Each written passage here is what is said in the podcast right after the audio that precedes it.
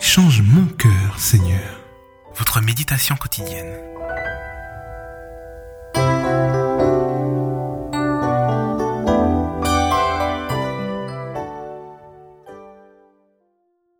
Amis auditeurs, bonjour. Bienvenue dans cette méditation. Nous sommes maintenant à notre 25e méditation et nous voulons rendre gloire à Dieu pour cela. Gloire à Dieu aussi pour la vie qui nous accorde un jour de plus une semaine de plus. Que ces méditations vous fortifient et vous fassent du bien ce jour.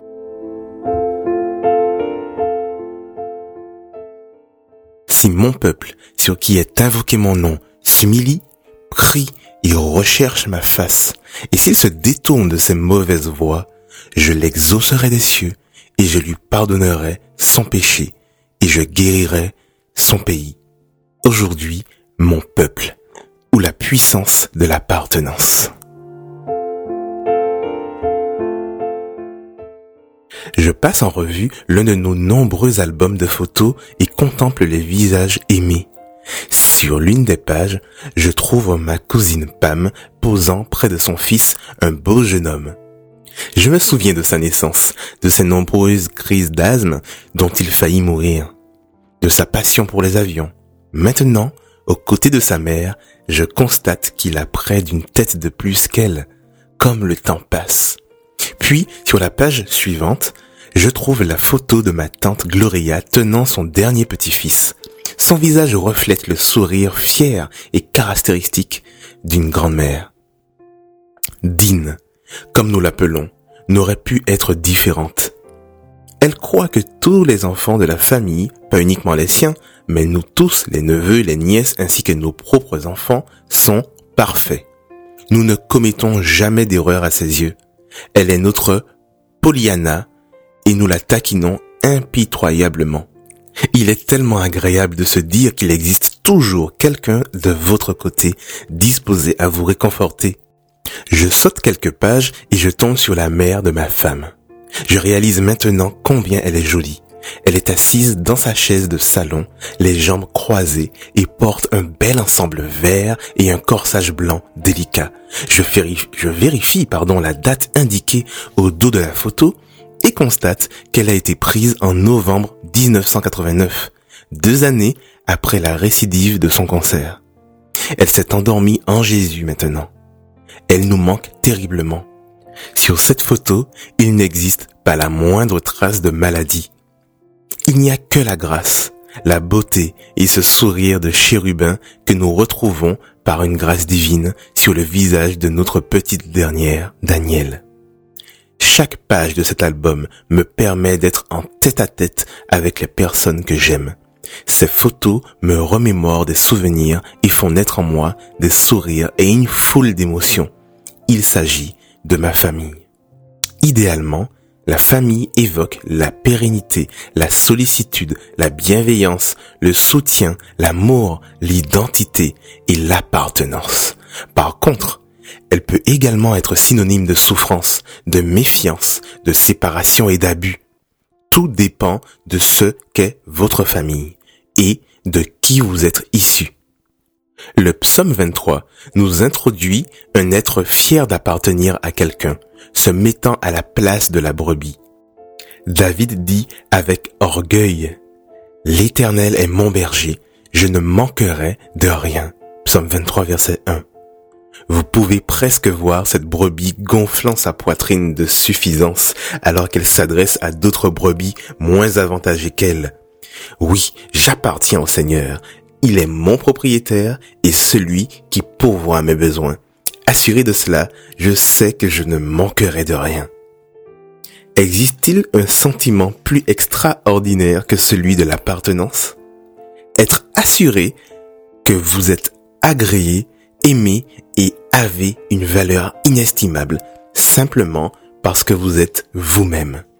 Je ne possède pas les données me permettant de faire une évaluation précise, mais je pense que l'augmentation de la délinquance est directement liée aux besoins d'appartenance éprouvés par les jeunes. Effectivement, occuper un rang, un groupe d'individus nous accorde un statut particulier. Nous devenons nécessaires et désirés. Ne s'agit-il pas là du cri de chaque cœur? Le désir secret du fugitif, du voyou, de la prostituée, de l'étudiant, de la femme d'intérieur, du prédicateur. À mesure que j'évolue dans l'église, je rencontre des gens dont la plus grande difficulté est de croire que Dieu les aime. Quelle surprise Tous ceux qui sont friands de théories théologiques peuvent battre en retraite.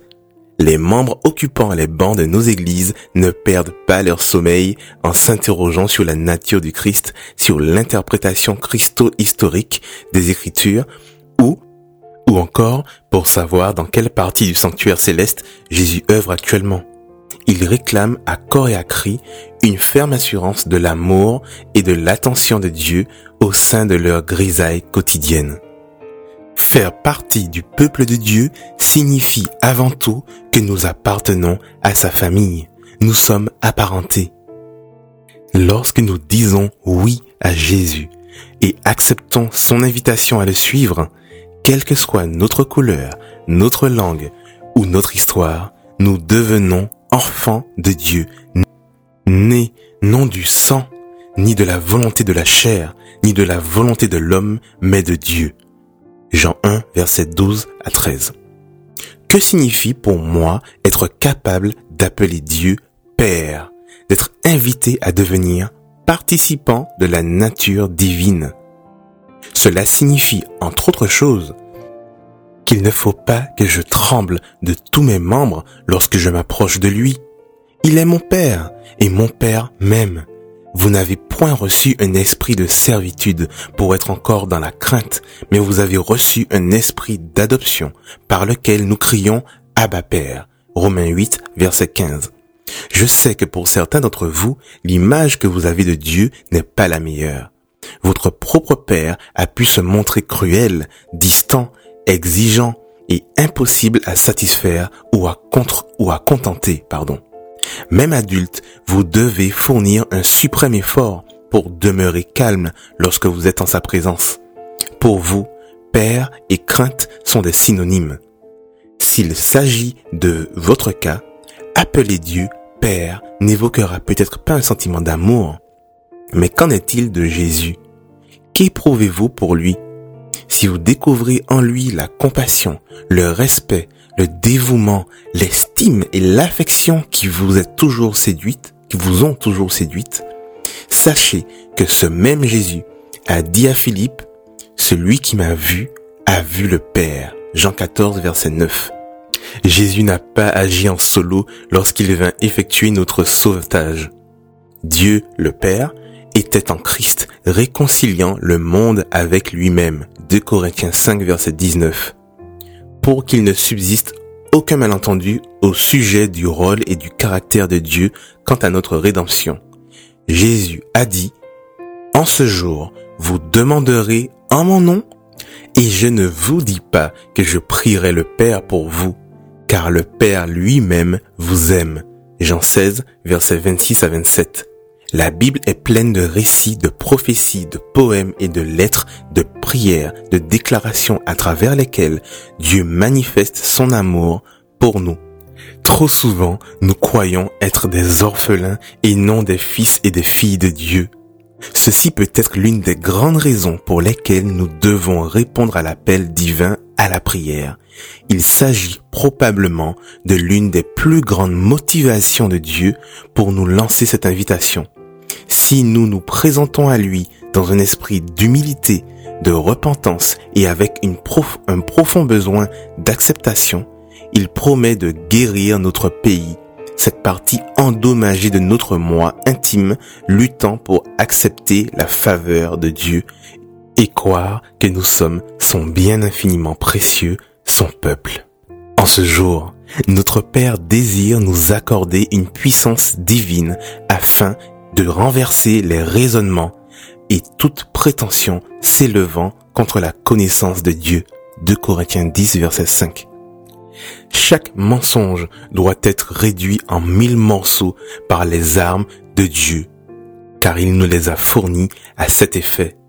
La seule arme offensive dont Dieu nous a pourvus est l'épée de l'esprit, qui est la parole de Dieu. Éphésiens 6, verset 17. Cette parole nous dit, ne crains rien, car je te rachète, je t'appelle par ton nom, tu es à moi. Isaïe 43, verset 1. Ce n'est qu'à travers la prière que nous recevrons ce pouvoir divin. La prière ne constitue pas une nouvelle arme de notre arsenal spirituel. Elle représente le moyen de nous battre. La prière est notre plan de bataille. C'est notre méthode pour affronter l'ennemi. Ne vous êtes-vous jamais demandé pourquoi nous sommes si nombreux à être des chrétiens vaincus? Alors que nous connaissons toutes les bonnes doctrines et tous les bons textes, tous les bons versets extraits de la Bible. Nous avons déjà entendu cela lors des écoles du sabbat, des retraites, des séminaires, ainsi que dans les livres. Pourtant, nous ne parvenons pas encore à comprendre l'amour de Dieu. Pourquoi? La meilleure épée au monde ne pourra vaincre qui que ce soit si la personne la maniant et l'utilisant ne, s'est pas engagé dans le combat. La prière est le moyen de s'y engager. Sans prière, nous ressemblons à l'armée israélite se tenant sur la montagne faisant face à Goliath et à l'armée philistine. Tous armés mais ne sachant où aller. Jour après jour, Goliath le champion de Gath hurla des insultes à l'encontre du peuple élu de Dieu et le défia de lui envoyer un homme qui s'engagerait avec lui dans le combat. La Bible relate que les armées d'Israël se formèrent en bataille. 1 Samuel 17 verset 21. Ils étaient habillés pour la bataille, alignés pour la bataille, mais personne ne fit un geste. Ils furent effrayés et saisis d'une grande crainte. Verset 11. Si nous, peuple de Dieu, choisis par Dieu, ne répondons pas à son appel à la prière, nous deviendrons également une vision d'impuissance devant les insultes et les accusations cuisantes de l'ennemi. Nous nous tiendrons rompus par les fatigues de notre combat spirituel, les yeux écarquillés dans la nuit, portant des fusils à portée laser, prêts pour le combat, mais effrayés et saisis d'une grande crainte Êtes-vous découragé dans votre relation avec Dieu? Votre cheminement avec lui est-il caractérisé par la crainte ou par la foi? Continuerez-vous à tenir bardé de doctrines, de textes et d'informations assimilées durant des années par votre tête et non par votre cœur, donnant ainsi l'occasion à Satan de vous signifier que vous êtes trop grand, un trop grand pécheur pour que Dieu puisse vous sauver? Vous tiendrez-vous prêt au combat en arborant les emblèmes religieux afin d'être écrasé par les accusations de votre indignité, de vos échecs et de votre inadmissibilité devant Dieu?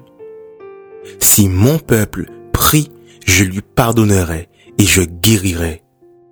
Agenouillez-vous et brandissez l'épée de Dieu devant l'ennemi. Affrontez toute fausse croyance par la vérité puisée dans la parole de Dieu repoussez les mensonges de Satan et réjouissez-vous dans la vérité. Vous avez trouvé la faveur de Dieu, vous êtes sien et il est vôtre.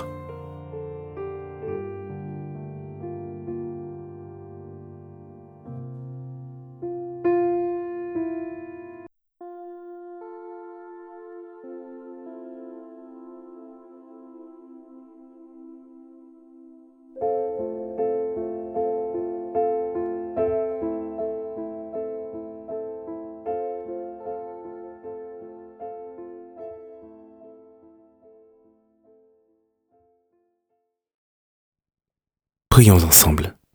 Tendre Père, oui, tu es notre Père et tu nous l'as encore montré ce matin.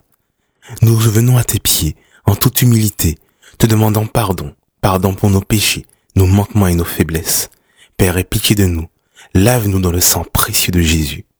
Père, en ce matin, révèle-nous à nouveau ton amour. Tu nous dis que nous sommes ton peuple, mais nous devons l'intégrer, nous devons le comprendre, Seigneur, nous devons admettre que nous sommes chéris de toi. Seigneur, révèle-nous à la croix, par le sacrifice de Jésus et son sang qui a coulé pour nous, tout l'amour que tu as pour nous. Merci Père pour cet amour. Conduis-nous aujourd'hui une fois de plus. Ranime-nous par ton esprit et que le monde entier voit Jésus-Christ vivant à travers nous. Telle est notre prière ce matin. Et nous te prions non pas que nous soyons dignes, mais au nom de ton Fils Jésus et pour la gloire de ton Saint-Nom. Amen. C'était Change mon cœur Seigneur, votre méditation quotidienne tous les jours, 8h30, 19h et immédiatement disponible en replay.